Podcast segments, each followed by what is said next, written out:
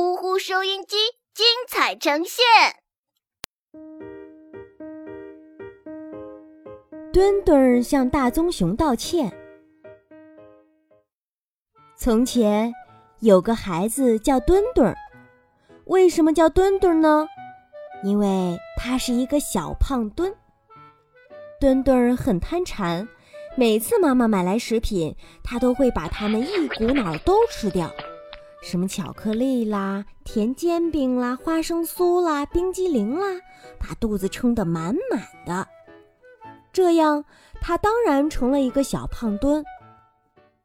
妈妈叫他墩墩儿，爸爸叫他墩墩儿，连街坊邻居都叫他墩墩儿。墩墩知道太胖不好，他也挺想减肥，可就是改不掉贪馋的毛病。那一天，墩墩在学校里跑步不及格，这可丢人了。他回家对爸爸妈妈讲。我一定一定得减肥不可。可是，你能改得掉那贪嘴的毛病吗？妈妈问。当然能改得了。墩墩挺有把握的说。那一天，妈妈出门了，他对墩墩说：“妈妈要出门了，你得管好你的嘴巴，别贪馋哦。”请放心，我会管住自己的嘴巴。可是，等妈妈刚一走。墩墩就开始贪馋了，他先打开冰箱，吃掉了里面的两盒冰激凌和三块蛋糕，接着他吃完了饼干盒里的饼干，外加两大块巧克力。妈妈回来看见家里的食品都空了，她大吃一惊，问墩墩：“这是怎么回事？你不是答应过我？”墩墩很难为情，这时。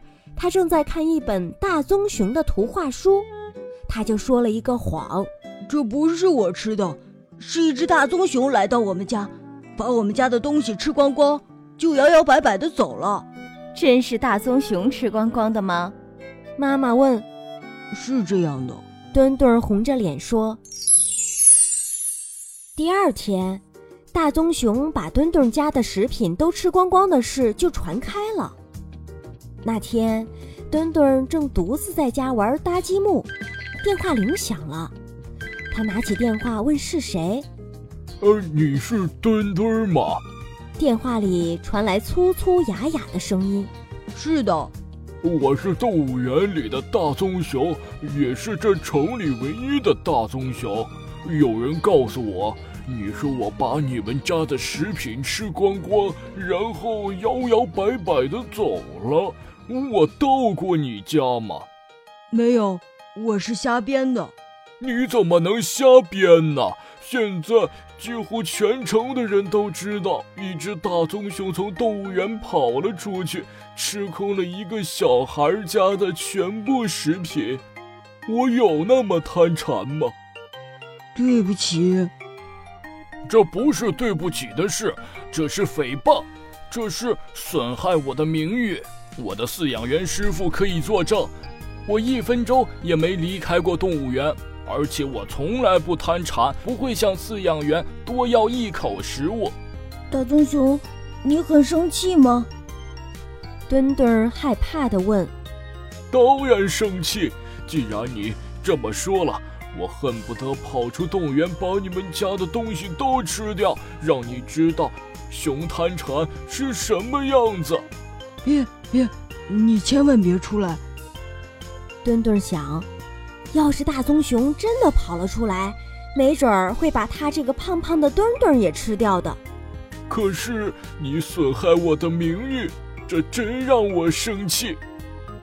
大棕熊说这话时的严厉口气，和平时爸爸批评他做错了事一样。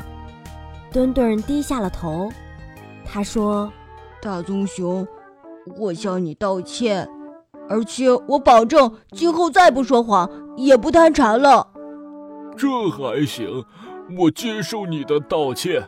大棕熊说：“我能原谅一个犯了错但愿意改正的孩子。”大棕熊说完就挂了电话。墩墩向爸妈承认了自己贪馋和说谎，并保证以后再也不会这样了。我有一个要求。墩墩最后对爸爸妈妈说：“请答应我下星期去动物园，我要向大棕熊当面道歉。